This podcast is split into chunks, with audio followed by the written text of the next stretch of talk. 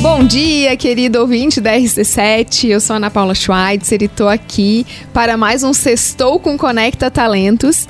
Eu e a minha dupla, né? Dinâmica, Maria Eduarda Amoroso Godoy, a nossa querida psicóloga, maior recrutadora da Conecta Talentos. Bom dia, Duda. Bom dia, Ana. Bom dia, ouvinte. Sextou mais um dia aqui com os nossos ouvintes e fiquei lisonjeada com essa apresentação, hein? Oh. Maria Eduarda Amoroso Godoy. Uau! essa só tem uma. É, isso aí. Então, Ana, sobre o que, que a gente vai falar hoje? Será que você quer trazer para os nossos ouvintes? Com certeza, Duda. Então, a gente sempre traz assuntos aqui sobre o que o mercado de trabalho espera do colaborador, né? E hoje nós vamos fazer um caminho inverso. O que será que o colaborador considera como algo essencial para a felicidade dele no trabalho? Nossa, é, falar sobre felicidade parece que deixa a gente mais feliz, né? E a gente não, não fala sobre felicidade. A gente quer estar feliz, mas a gente não fala sobre felicidade, né? Exatamente. A gente fala pouco sobre felicidade. Eu acho que sim. Acho que sim. A felicidade parece um ideal, né? É. E quando a gente olha para nossa rotina, para o nosso dia a dia, parece que tá meio longe. ai, ai. Mas a psicologia positiva estuda de forma científica esse termo, felicidade, né? E a gente tem aí o, o precursor da psicologia positiva, que é um professor americano que lançou um livro, né? Que o, a, o, o primeiro livro que ele lançou tem o título Felicidade Autêntica. E o segundo livro já quebrou um pouquinho esse primeiro conceito que ele apresenta da felicidade no primeiro livro. E isso é bem legal de a gente pensar, né? Porque esses estados de felicidade, eles são estados que não são permanentes. E aí esse é o principal paradigma quebrado dentro dessa desse estudo dele, né? Dessa desse pontapé que a psicologia positiva teve a partir dos estudos sobre a felicidade. Então, o, o, o principal paradigma é que a felicidade não é um estado permanente.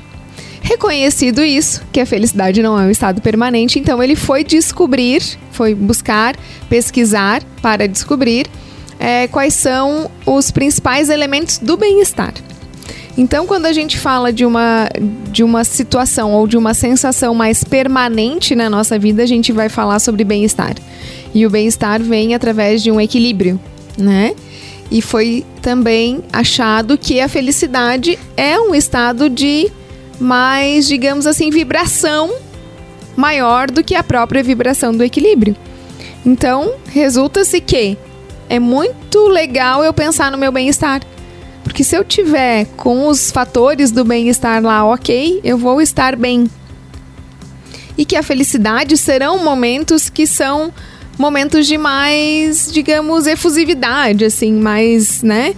É um, é um plano acima do equilíbrio. Então, é, para talvez resumir isso, é, o bem-estar antecede a felicidade? Exatamente. É difícil eu chegar no ponto de sentir-me feliz, muito feliz com algo, se eu não tiver o bem-estar.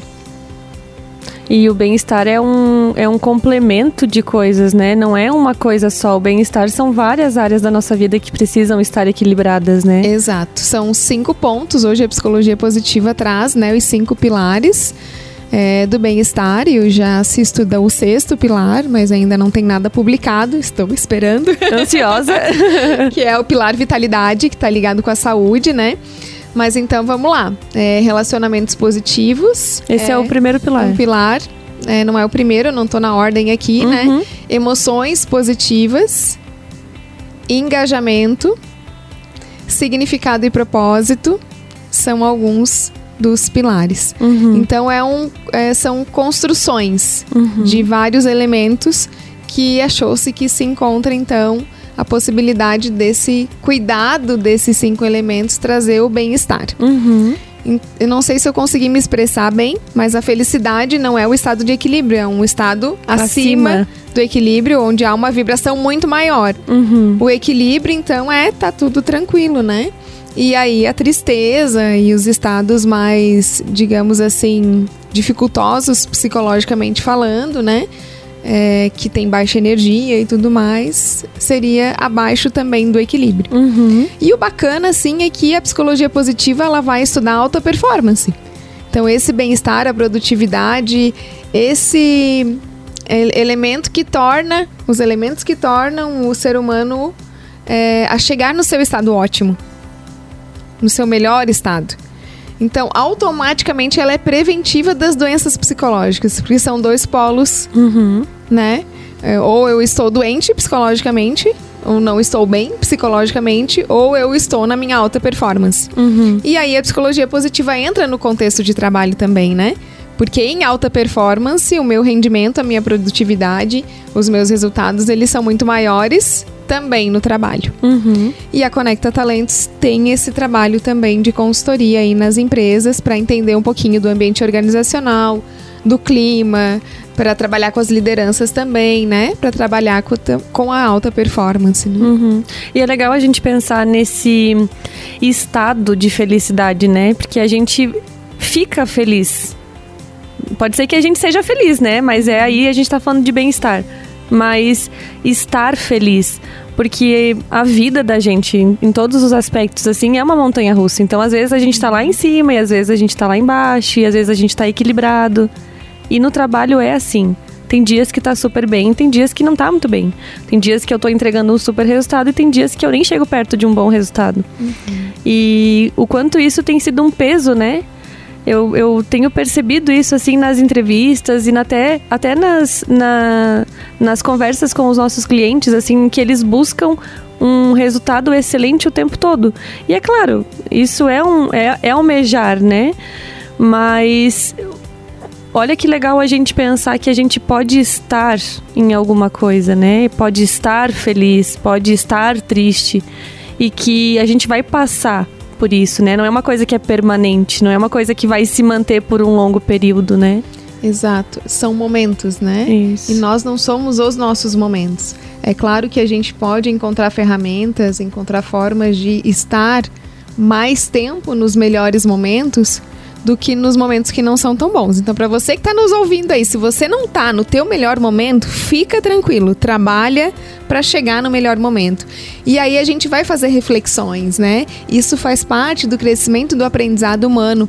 É olhar para o seu resultado e dizer, poxa, não tô feliz aqui com esse resultado eu não tô feliz, mas o que que eu posso fazer então para ter resultados diferentes? Então não espere, primeiro, né? Continuar fazendo as mesmas coisas para ter resultados diferentes. Se você não se sente satisfeito com o seu resultado, você é a única pessoa na face da Terra que pode mudar esse resultado. Engraçado, né? Pensar É. que eu sou responsável por mim mesma. Exatamente. Essa autorresponsabilidade ela é muito importante. Porque há sim uma tendência em todos nós seres humanos, e eu me incluo nessa tendência de colocar a culpa nos outros, nas coisas, no ambiente, no mundo, no líder, no colega de trabalho, no filho, no marido, enfim, na mãe, no pai, né, na sua história de vida. E, e essa posição é uma posição difícil, porque ela é a posição onde eu não consigo fazer nada.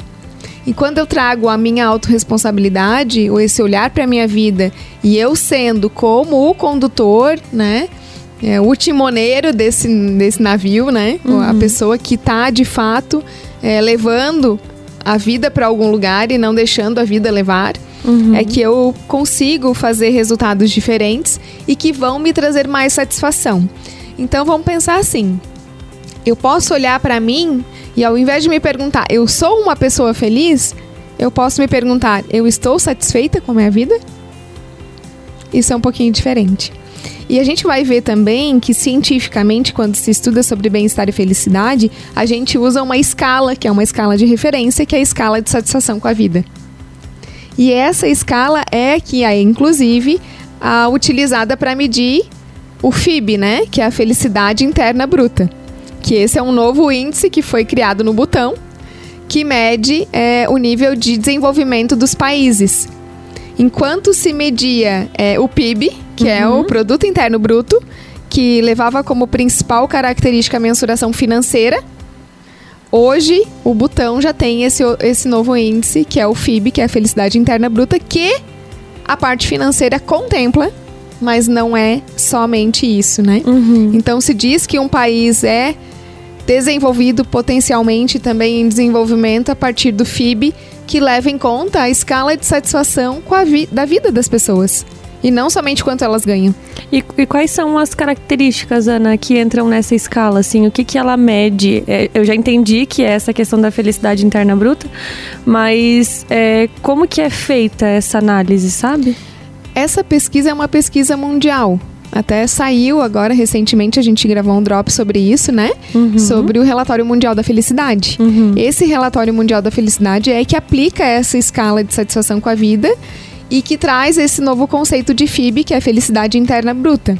Né? Então é esse olhar para minha vida e o quanto eu me sinto satisfeito. Essa escala, ela tem várias perguntas e eu dou notas de 0 a 10. Uhum. E depois ele sai um índice de felicidade com a vida. Uhum. E é a partir desse índice, então, que ah, é, é feito esse resultado dessa pesquisa que contempla quase 200 países, né? Uhum. E, e o que, que é interessante? Além, claro, né, da parte financeira, tem uma outra, um outro achado dessa, dessa pesquisa, que é o quanto as pessoas sentem confiança nos seus dirigentes mundiais, mundiais, ou seja, do seu país. Uhum. Isso significa que o nível de confiança que eu tenho em quem está fazendo a gestão do meu país influencia no meu nível de felicidade. E você acha que isso pode ser trazido para um, um aspecto um pouco mais micro e trazer para as empresas? O tanto que eu confio no meu líder, no, no meu supervisor, pode interferir nesses meus resultados? Sem dúvida. Existe uma pesquisa que a qualidade de entrega do colaborador é considerado o fator confiança na sua liderança aumenta em 80% se ele confia no líder. Nossa, olha aí, líderes. Como é que vocês estão aí com a equipe de vocês? Vocês são confiáveis? então isso é muito legal, né? A gente vai vendo o quanto também ser alguém bom, né? Ter virtudes, ser alguém que né, tem um posicionamento interessante, vai gerando outros, outros benefícios, né? Uhum. Então, uma pessoa que é uma pessoa boa vai ser um líder melhor.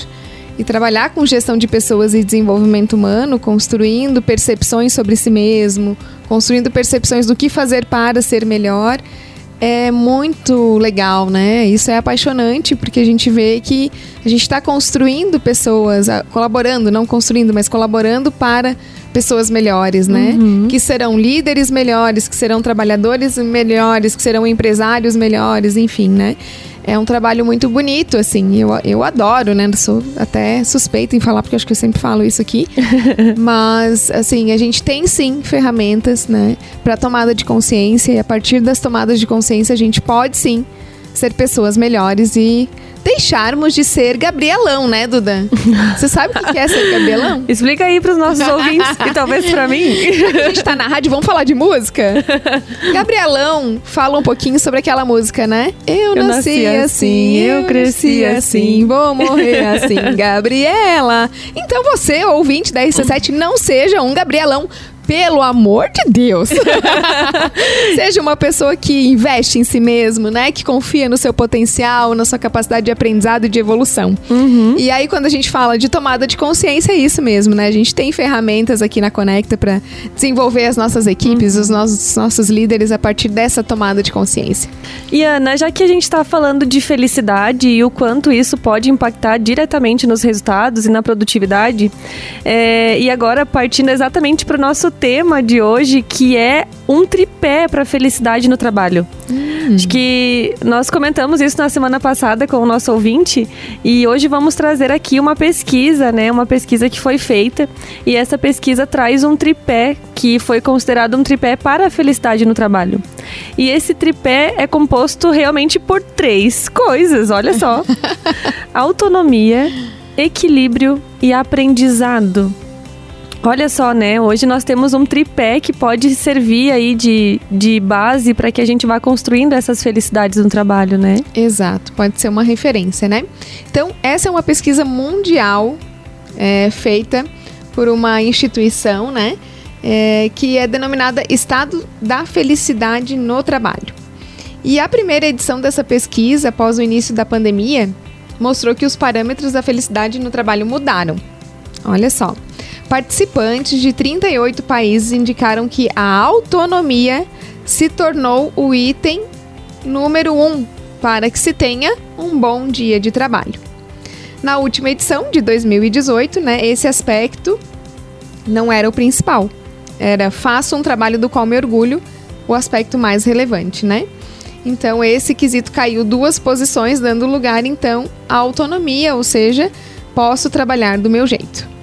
E aí, Ana? Vamos falar sobre autonomia? Vamos, vamos falar. Então a gente tem o equilíbrio, a autonomia e o aprendizado. E o aprendizado. Né? É isso aí. Tem alguns índices aqui também que depois a gente pode trazer, do que eu acho que é legal a gente compartilhar com o nosso ouvinte, né? uhum. né? Por exemplo, os níveis de, de felicidade no trabalho, e aí mede também em relação à vida, né? E tudo mais. Mas a autonomia é a manifestação de liberdade, não é?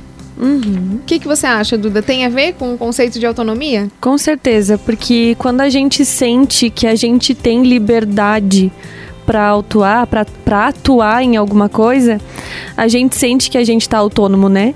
E é, e é legal a gente pensar na palavra autônomo. O que, que é um autônomo? É uma pessoa que faz por si mesmo, né? É uma pessoa que presta um serviço que vem dele mesmo.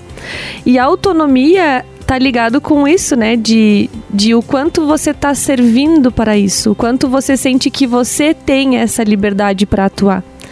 Então eu acho que realmente é a manifestação da liberdade, faz, faz todo sentido.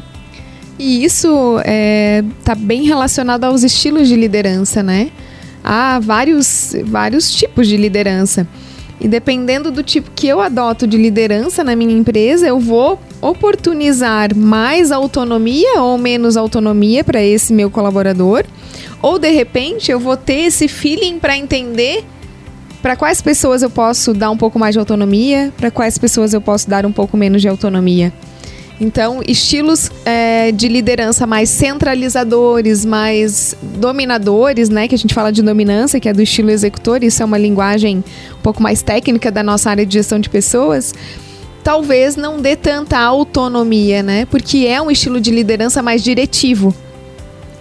Então, é, essa questão da autonomia é, é algo importante para o colaborador, mas eu acho que é um grande desafio para o líder. Uhum. É ele entender essa medida de autonomia, sabe? Acho que esse é um grande desafio. E a gente precisa trabalhar bastante isso, trabalhar a equipe para poder chegar nesse nível, né? Eu acho que é um nível de liderança excelente, onde você consegue é, levar para as pessoas a confiança de que elas são capazes de realizar né? Uhum. Que se eu sou autônomo, quer dizer que o meu líder confia em mim. Uhum. Eu tenho liberdade porque eu entrego o resultado. E ele confia que o mecanismo que eu vou achar para fazer a coisa acontecer é um mecanismo positivo e que vai dar certo, né?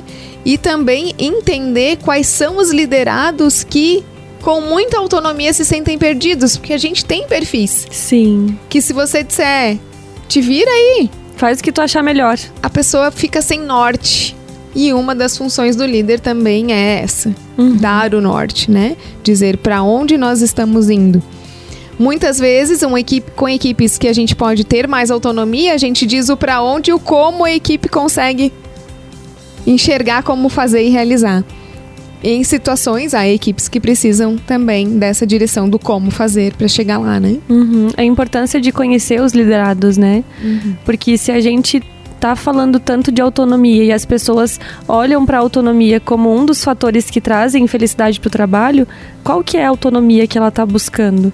É para desenvolver metodologias diferentes?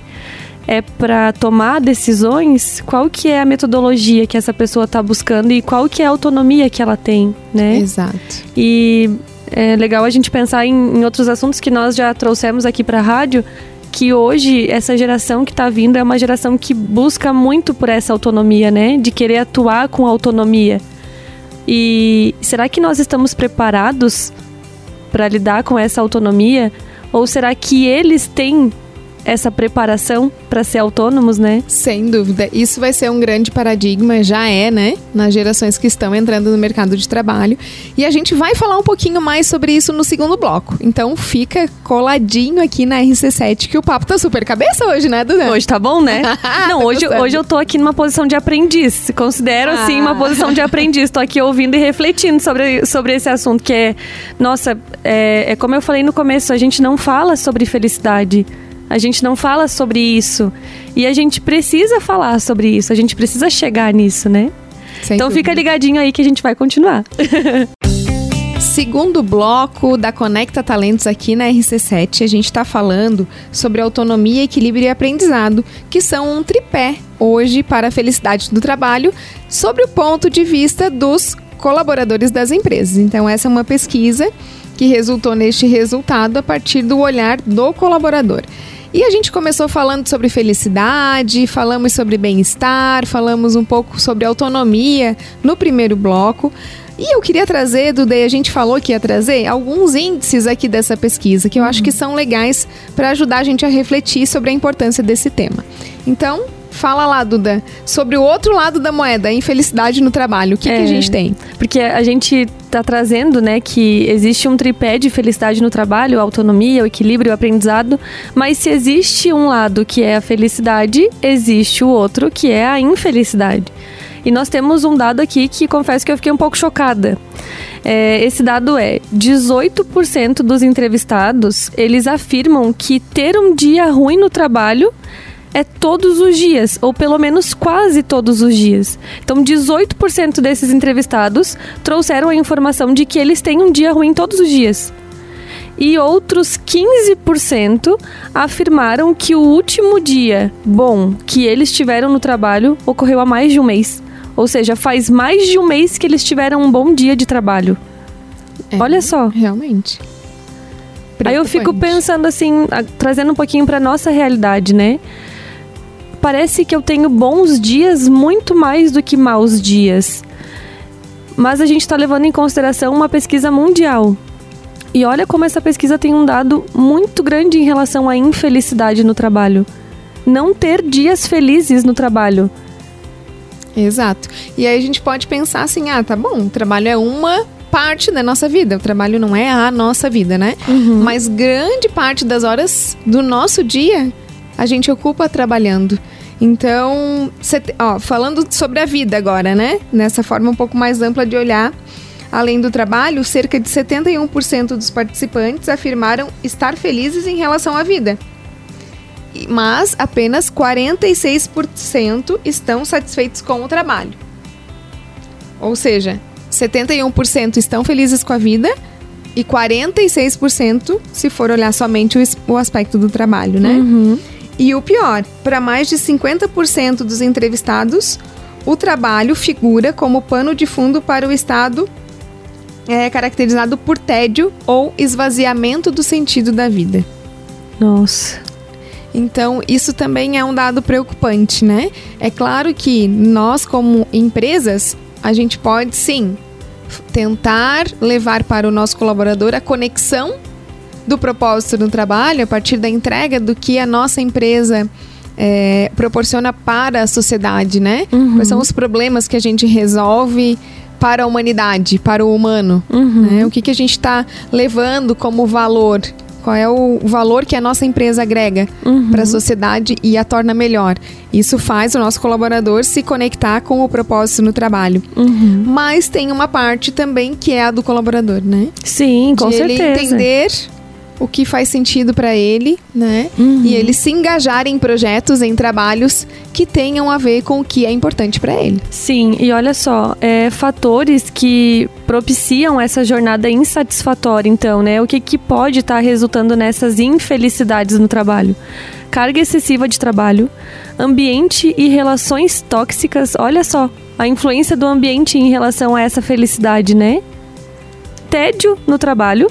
Olha só, Olha, olha o oposto. Carga excessiva de trabalho e tédio no trabalho. Exato. E aí a gente tá falando de, de, de um dos nossos tripés, que é a ausência de aprendizado. Uhum. Você estar inserido num ambiente onde você não sente que tá aprendendo. Olha só, uma infelicidade. E, e olha quantas pessoas estão olhando para o aprendizado de uma forma um pouco mais bonita, né? Sem dúvida. O que, que eu tô aprendendo, o que, que eu tô absorvendo, aonde que eu posso chegar com isso, o que, que eu preciso aprender para eu desenvolver um pouco mais do que eu posso. Exato. Né? Então, esse índice vontade de crescer e aprender, que é uma das necessidades humanas, né? Não só de colaboradores, mas né, todos são colaboradores, na verdade, né? É, ela supera nas gerações mais recentes do que a parte financeira. E isso a gente vê na Conecta também com muita frequência, que é aquele candidato que de repente está há muito tempo fazendo a mesma coisa. E ele traz assim, não, uh, o meu salário é, atende minha necessidade, tá tudo certo, mas eu senti que eu não tenho mais para onde crescer. E por isso eu tô buscando novas oportunidades e possibilidades. Então é, é, um, é um tema legal de ser tocado, né? Sim. Porque na nossa, no nosso contexto empresa, a gente precisa mostrar essa escada para o nosso colaborador para que ele se engaje, ele sinta que sim, ele entregando mais, ele aprendendo, ele se desenvolvendo, ele pode atingir outros níveis, né? De nessa escala de crescimento. Sim, e, e, legal, Ana, porque esse, esse estudo fala exatamente isso que tu está dizendo agora. Que os entrevistados, né, então os participantes da pesquisa, mostram que os benefícios, que são aquelas regalias, né, não são capazes de garantir o bem-estar. Então, é, às vezes, o dinheiro em si não é tão compensador para essa felicidade quanto outras coisas. Por exemplo, assim, nessa pesquisa, ofertas como academia de ginástica e massagem apareceram em 21º no lugar entre os aspectos que favorecem um bom dia de trabalho. Exato. Então, enquanto empresário, às vezes você está aí pensando que você tem que pagar mais para engajar o teu colaborador ou que você tem que entregar mais benefícios, talvez não seja bem isso, né? Às vezes Tal... ele só quer um vale massagem. Exato. Não, talvez seja investir num clima organizacional saudável, uhum. né? Num clima mais legal. E aí como, né? Como medir esse clima, o que fazer, tudo isso a gente pode ajudar. Mas quebrar um pouquinho esse pensamento de que oferecer remuneração é tudo, eu acho que é um, é um grande é uma grande ideia para que a gente possa também não só manter os nossos colaboradores, como atrair novos colaboradores, né? Sim. E falando das novas gerações, isso é muito certo. Muito certo mesmo, né? Até porque a galera aí né, tem, tem uma vida muito mais fácil do que se tinha no passado, né? Sim, quando a gente mais trouxe recursos, esse tema, né? É, quando a gente trouxe esse tema aqui é, para a rádio, falando das gerações e o mercado de trabalho, nós vimos que as pessoas é, que têm mais idade hoje, elas precisavam muito daquele salário para a sobrevivência. E que a gente já conseguiu andar um pouquinho nessa escala, né? Sim. Então, a, automaticamente o valor financeiro ele é importante, mas não tem sido mais o primeiro ponto. O é. primeiro é. aspecto, né? Primeiro requisito para se engajar no trabalho ou para ir para um novo Sim. trabalho. Até porque a construção de uma cultura saudável pode ajudar na construção de ambientes que propiciem essa felicidade. E, e a felicidade não se paga com dinheiro, né? Uhum. A felicidade se paga com sensação. Que é isso que tu tá falando, essa vibração além do bem-estar, né? Então, é, será que às vezes pagar mais vai fazer com que o teu colaborador se sinta mais feliz? Ou vai compensar uma única necessidade que ele tem. Exatamente, né? trazer aprendizado contínuo para dentro das nossas empresas, porque a gente vai observar assim. É, por exemplo, antes da pandemia, eu participei de uma palestra de uma pessoa que estudava servidores públicos. E o que, que essa pessoa trouxe? Ela trouxe estatísticas de quais eram a classe de servidores públicos que mais eram endividados. E assim, é, surpreendentemente, são aqueles servidores que têm os maiores salários. São os mais endividados. Então, o que, que a gente consegue concluir com isso? Que a falta de gestão financeira ela, ela vai dificultar muito a minha vida. Não importa se eu ganho mil, dois mil, três mil, quatro mil, cinco mil, vinte mil. Se eu, não, se eu não tiver gestão financeira, se eu não souber administrar o meu dinheiro, ele nunca será suficiente. Esses dias eu ouvi uma frase muito legal de um menino que eu conheço E ele começou a trabalhar muito jovem, assim, né? Como jovem aprendiz. E hoje ele já tem um cargo que é um, é um pouco mais, mais elevado em relação ao salário e tal. E aí ele falou assim para mim, Duda, quando eu trabalhava de jovem aprendiz, que eu ganhava 400 reais, eu tinha mais dinheiro do que hoje, que eu ganho muito mais do que isso. E aí eu falei para ele, cara, mas tu, tu tá conseguindo organizar essa tua questão financeira? Porque se ganhando 400 você tinha dinheiro guardado e ganhando muito mais do que isso você não tem um real, tem alguma coisa errada, né? E aí ele falou assim, é, quanto mais a gente ganha, mais a gente gasta. E aí é, é a dificuldade dele, assim, dessa, dessa gestão financeira e o quanto isso estava tirando bastante energia dele, né? E como tu falou, não importa se ganha mil, dois mil ou vinte mil, e aí, como é que tu tá organizando esse, esse, esse lado financeiro, né? Isso, isso mesmo. Então, opa! a gente falou aqui de autonomia, falamos um pouquinho da importância desse aprendizado e acho que vale a gente colocar aqui um pouquinho mais de, de, de observação em relação ao equilíbrio, que é um, um dos pilares desse tripé. Né? O que, que é o equilíbrio? Como que você está colocando esse equilíbrio entre vida pessoal e trabalho? Porque a pesquisa mostra que satisfação com o lado pessoal e insatisfação com o trabalho.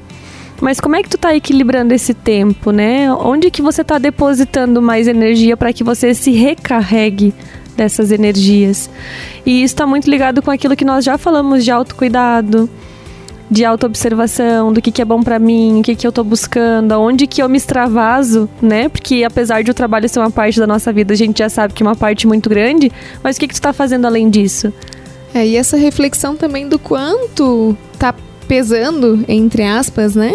Do quanto está pesando esse, esse excesso de trabalho, esse tédio no trabalho, né? O quanto você também encara as situações de uma forma mais tranquila ou não, porque isso também tem a ver, no, sob o meu ponto de vista, com a forma como eu me relaciono com o trabalho. Porque é um fator interno, esse. Como eu me relaciono com o trabalho. E quando a gente vê aqui que o excesso de trabalho ele não é saudável, a pouca demanda também não é. Uhum. Né? Ou seja, se eu não tenho uma política de metas, ou se eu não tenho algo que eu mostro pro meu colaborador que a gente um pode estímulo, mais, né? um estímulo, eu vou perder, sem dúvida, a energia que está ali disponível, né? Para fazer uma produtividade. E além disso, vou deixar ele infeliz. Porque ninguém chega em casa depois de uma jornada de trabalho que rendeu muito pouco feliz. Uhum. Você não deita a cabeça no travesseiro e diz: opa, hoje eu tô feliz comigo, fiz um monte de coisa bacana, fiz o que faz sentido, usei minhas habilidades, né? Para contribuir com algo maior que eu, a pessoa não vai se sentir feliz, né? uhum. né? Então, a, essa medida que também fala sobre o equilíbrio, o excesso não é legal, mas também o pouco não é legal. E essa forma como eu tô olhando para as coisas. Porque tudo também vai do parâmetro da experiência, não é, Duda? Com certeza. Às vezes eu tô numa organização onde é muita coisa para fazer, onde a coisa é muito pegada, é muito pegada mesmo. E eu chego em outra e olho que a gente tem um ritmo um pouco mais constante e não tão veloz. E eu vejo, puxa vida lá, era puxado. Mas eu só tenho essa referência quando eu vivo uma outra experiência. Uhum. Ou quando eu converso com alguém para enxergar outras realidades além da própria, para poder ter um parâmetro, né? Então acho que isso também é bacana, né? A gente poder olhar para o lado e tentar enxergar um pouco mais das outras realidades para poder ter um, uma, um julgamento mais, mais sensato, assim, né? Sobre o que, que é muito trabalho, o que, que é pouco trabalho, o que é bom, o que é ruim, né? Uhum. Como é que eu tô saindo de casa todos os dias para o meu ambiente de trabalho? Qual é o meu estado interno? Estou favorecendo um ambiente bacana quando eu chego, a forma como eu relaciono com os meus colegas ou não estou favorecendo, porque isso também fala sobre o meu nível de satisfação comigo mesmo, né? Sim, e essa importância de, desse olhar interno, porque os pesos que a gente carrega são diferentes, né? Então, às vezes, uma sobrecarga de trabalho para você, para mim, pode não ser tanta. Aí eu olho para você e penso assim: nossa, mas a Ana tá dizendo que tem muito trabalho, mas para mim tá tão ok. Então, fazer essa reflexão assim de ah, o quanto eu estou preparado para entregar ou não, eu sei que o meu limite é aqui, né? E é um trabalho de autoobservação, mas também de, opa, eu posso entregar mais do que isso. Às vezes a sobrecarga não é do trabalho, mas sim do peso que você está colocando no trabalho. Exatamente. E a gente vê assim, se você for medir é, e olhar pesquisas que medem produtividade, por exemplo, dos americanos e a produtividade dos brasileiros, você vai ver que é muito diferente. Os americanos produzem muito mais. E às vezes num espaço menor ainda de tempo. Exatamente. Então, tudo é muito relativo. A gente também não pode ser taxativo, né? De dizer que isso é isso e isso é aquilo. Porque o indivíduo, e até e aí a gente fala sobre felicidade e bem-estar e a subjetividade dessa construção, sabe? Porque é subjetivo o que me torna alguém feliz, não torna a outra pessoa feliz. Então essa individualidade ela é interessante de a gente pensar até nos níveis de energia. Que te, existem perfis que têm menos pique para o trabalho e existem perfis que têm mais pique para o trabalho. Então, dentre os quatro perfis comportamentais, dois deles têm um alto pique para o trabalho, outros não são tão altos. E isso não está certo e nem errado.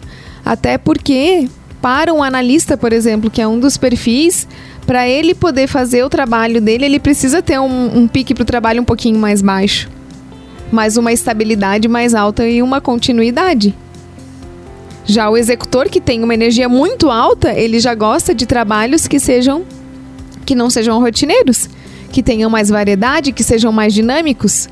Então por isso ele tem energia maior. E automaticamente ele vai produzir mais, se a pessoa estiver no lugar certo, na função certa vai sim conseguir produzir mais. Se não tiver, coloca um executor para analisar um relatório financeiro. Para ele vai ser a coisa mais chata do mundo e ele não vai entregar com a qualidade que um analista entregaria. Então é engraçado, né? Porque até esse excesso de trabalho ou pouco trabalho também tá no indivíduo uma das um dos requisitos ali. Se eu tenho uma energia muito alta, eu vou ter mais excesso de trabalho e aquilo também não vai pesar tanto. Uhum. Se a minha energia é um pouco mais estável e eu tenho muita pressão para entrega, aquilo vai ser algo bem pesado e vai inclusive prejudicar a produtividade dessa pessoa. Diferentes formas de avaliar a produtividade, né? Qual que é a produtividade que você está é, esperando ou que você está precisando, né? Porque existem pessoas com diferentes perfis para entregar essa produtividade de diferentes formas. E, e tem gente para tudo, né? Eu, eu, acho isso fantástico, assim, que tem gente para tudo. Tem gente para fazer uma análise financeira e tem gente para entregar um resultado muito mais rápido diante daquela atividade. Exato. E... Tem perfil para tudo, né? Exatamente, exatamente. E olha só, pensando na autonomia, no equilíbrio e no aprendizado, que são é, é o tripé, né, para essa felicidade que a gente está trazendo hoje. Dentro disso tem um emaranhado de informações. A autonomia é muito mais do que só ter liberdade. O equilíbrio é muito mais do que ah, como que tá a minha relação trabalho e vida pessoal. E o aprendizado é muito mais do que aprendi ou não aprendi, né? E, e a gente é responsável por ir complementando cada um desses aspectos, olhando para a gente e pensando, ah, eu preciso de autonomia ou eu preciso de alguém para me dar uma direção?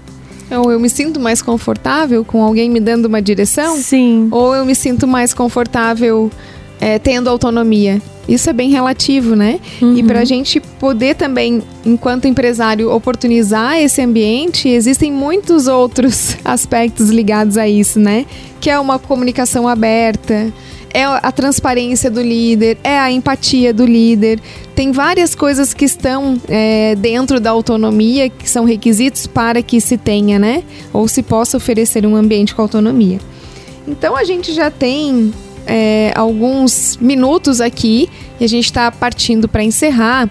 Duda, eu queria que você compartilhasse agora com o nosso ouvinte quais são as vagas disponíveis na Conecta Talentos. Ai, que legal. Temos várias oportunidades em aberto, é, em diferentes setores e em diferentes ramos também. Então, eu tenho oportunidade para atuar no setor financeiro de diferentes ramos, então, empresas distintas, mais que uma oportunidade na área financeira. Temos oportunidade para trabalhar com almoxerifado, oportunidade para trabalhar com logística, e aí eu acho legal fazer um, um adendo aqui, Ana, que almoxarifado e logística são coisas diferentes. Então, quando você for se candidatar numa vaga, olhe os requisitos que tem, tanto para o MOX quanto para a logística. São coisas diferentes. Tô dizendo isso porque a gente está recebendo currículos que são bem diferentes dos requisitos, então fiquem atentos. Temos também oportunidade para a área industrial, então mecânica e elétrica oportunidade para advogado júnior. Então, se você está finalizando a faculdade ou você já finalizou e está começando, temos uma oportunidade bem legal. Além de outras tantas que você pode acompanhar lá no nosso Instagram. Então fica aí o convite para você, querido ouvinte da RC7, seguir a Conecta Talentos no arroba conecta.talentos. E se precisar cuidar das pessoas, melhorar a sua gestão de pessoas, contratações, conte com a gente que a gente vai te apoiar nisso.